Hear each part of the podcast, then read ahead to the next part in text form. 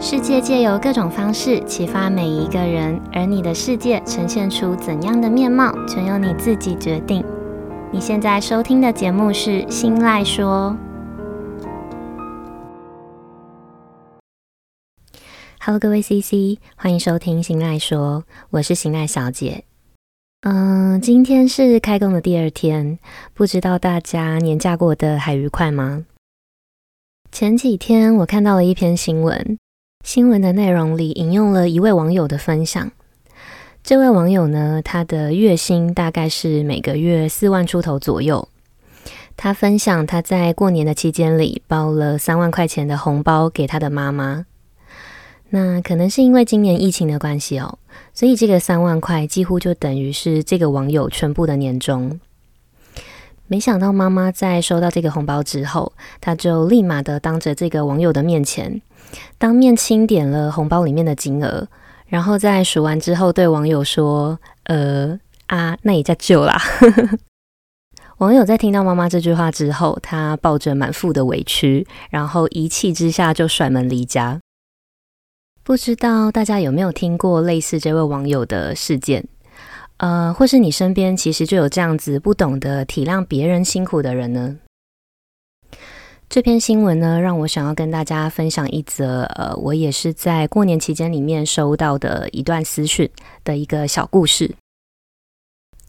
这位 CC 她是一个女生，她有一个爱赌博的爸爸，但是 CC 的爸爸不是在电视上常演的那种会赌到倾家荡产啦，或是会跟地下钱庄借钱的那种类型。最多就是把身上的钱全部赌完，输光，很像我们在开玩笑的时候常常会说的，呃，输到剩一件内裤的那种感觉。有一句话说：“小赌怡情，大赌伤身。”其实把小小的赌博当做娱乐，还蛮合情合理的。但是像 CC 的爸爸那样，每次都把原本有计划要用的钱拿去赌掉，拿去输掉。像是接下来一整个月的生活费啦，或是 CC 当时念书的注册费，呃，或是预计要修车的钱等等，每次都是先赌，然后等到输光了，没钱之后再来想办法的这个行为，其实真的还蛮让家人伤脑筋的。但是会这样嗜赌成瘾的人，也不是没有原因的。因为 CC 的爸爸，呃，他其实还算幸运，小有偏财运。在 CC 的整个成长过程里面，爸爸有过几次签牌中奖的经验，而且中的金额都还不小。虽然这些钱很快就会被爸爸挥霍的精光，但至少对 CC 在短时间内的生活还是有不小帮助的。所以他在讯息的最后笑称自己是乐透养大的孩子，我觉得还蛮贴切的。生活因为爸爸爱赌的个性过得不太容易，但至少爸爸还是蛮疼爱 CC 的。爸爸他时不时的会电话关心啦，每次 CC 返乡也一定会亲自接送，然后也会准备满桌 CC 爱吃的菜。CC 说，爸爸对他的爱是那种，即便赌到身上的钱只剩下一百块，他也愿意把一百块全部都给女儿的那种爱。这样听起来好像也算是蛮让人感动的哦。那这样维持小确幸的日子，一直到了前几年，爸爸他开始基于各种呃私人的原因，然后开始排斥工作。这样子的情况，让一个人在外地打工的 CC，他就算觉得很辛苦，还是咬着牙，然后扛起了要养爸爸的这个责任，然后一直撑到了现在。但是就在上周的年假里，也就是大家都开开心心的在围炉团聚的时候，CC 的爸爸他在领到了 CC 给他的红包之后，非常怎么说呢？呃，不是像、白目的在 CC 的面前签赌。这个行为呢，让 CC 顿时觉得自己的辛苦都是白费的。也让 CC 开始思考，到底该不该继续给爸爸孝亲费？到底该不该继续纵容这个不愿意工作，然后还想赌博的爸爸？我在讯息的最后呢，问了 CC，嗯，恨爸爸吗？他说他不恨，只是心里多的是无奈和委屈，就跟刚刚提到新闻里面的网友是一样的。可能人都是这样的吧。你很难单凭几个事件就去断定一个人他是好人还是坏人，很难单凭爸爸他爱赌博的个性就把他归类在坏人的类别里，很难因为这样子就磨灭掉爸爸过去所有的付出。我想绝大多数的人呢，可能都是像这样子，介于这种黑与白之间的灰色地带。虽然爸爸的爱赌让 CC 在整个成长的过程中吃了不少的苦，但他还是用尽了自己呃最大的力量去努力的疼爱 CC，然后把 CC 养大。那面对这样子灰色地带的人，到底该不该继续给孝亲费？又到底该如何拿捏，如何控制好这段关系的距离？我想这些问题应该也是正在收听这个节目的你正在面对或是即将要面对的课题。所以我整理了几个想法，想提醒未来的自己，也想分享给正在收听的你。那我们先进一小段间奏音乐，休息一下。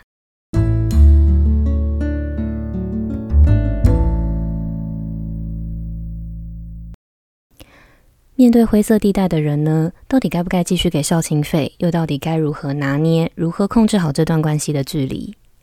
我们先就结论来说好了。我觉得 CC 还是可以继续给爸爸孝亲费，然后继续帮助爸爸的。面对这样子灰色地带的人，你不一定要用不是零就是一百的这种比较极端的方式去处理，你可以也同样用灰色的方法来解决它。以心态来说，我们其实会想要帮助外面没有办法自立生活的人，所以我们应该也要先让身边的人不会变成那样子需要别人帮助的人。只是这份帮助，它不可以是纵容，付出的金额必须是自己可以负担的能力范围之内的。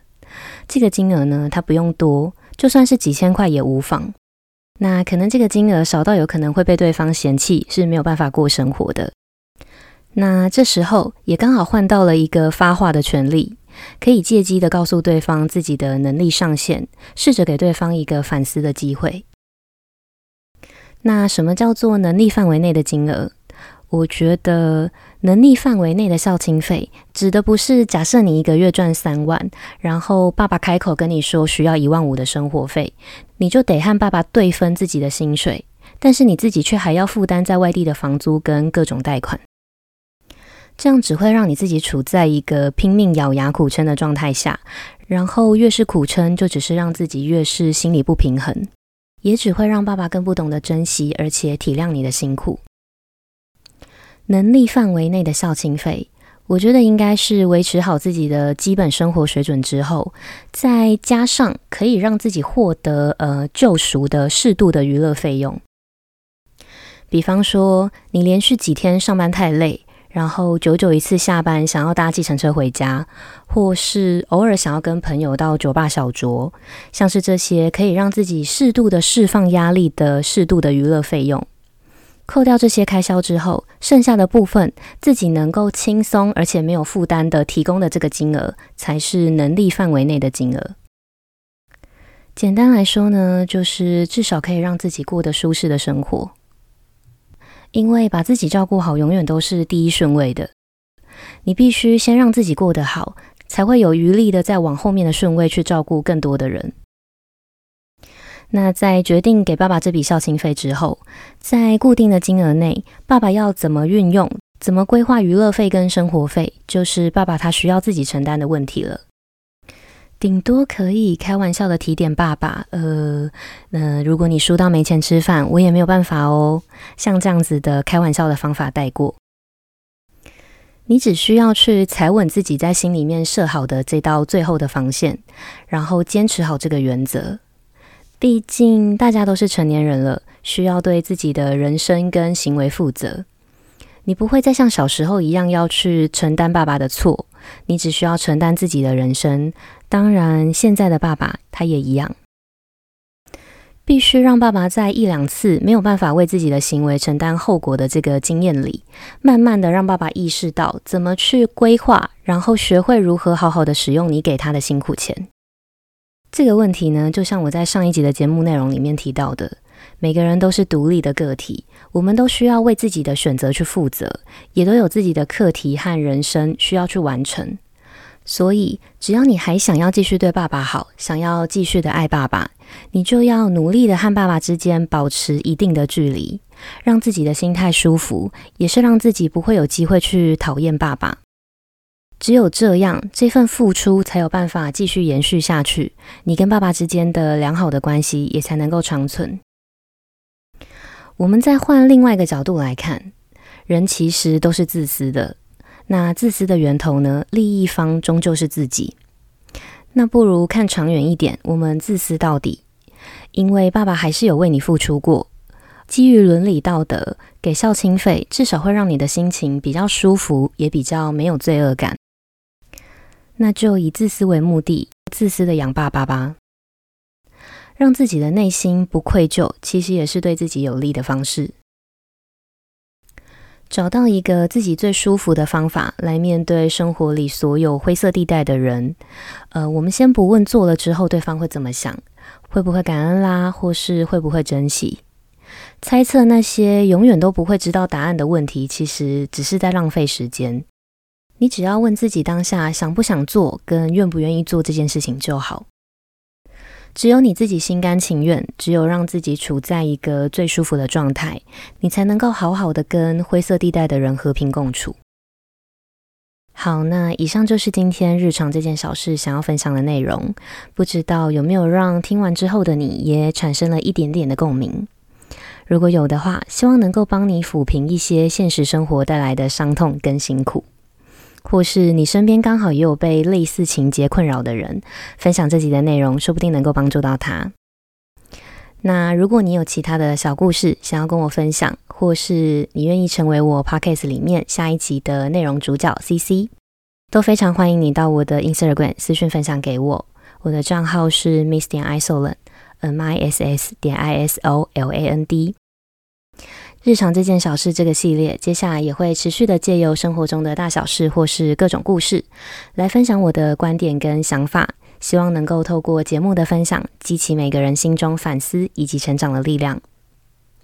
如果你也喜欢我的分享的话，希望你能够把这份支持化作实际的行动，到心赖说的 Apple Podcast 节目上去评价五颗星，跟留下想对我说的话，或是帮我把这个节目分享出去。你的每一个小小的举动，都有可能让这个节目被更多人听见，也有可能在无形之中带给别人帮助。当然，也会成为我继续录制更优质内容的动力。最后，希望大家都能够接受这个世界是有灰色的存在，因为这样才能让你在未来遇见彩色的时候更加的珍惜。那今天的节目就到这里结束喽。感谢收听到最后的你，我们下次见，拜拜。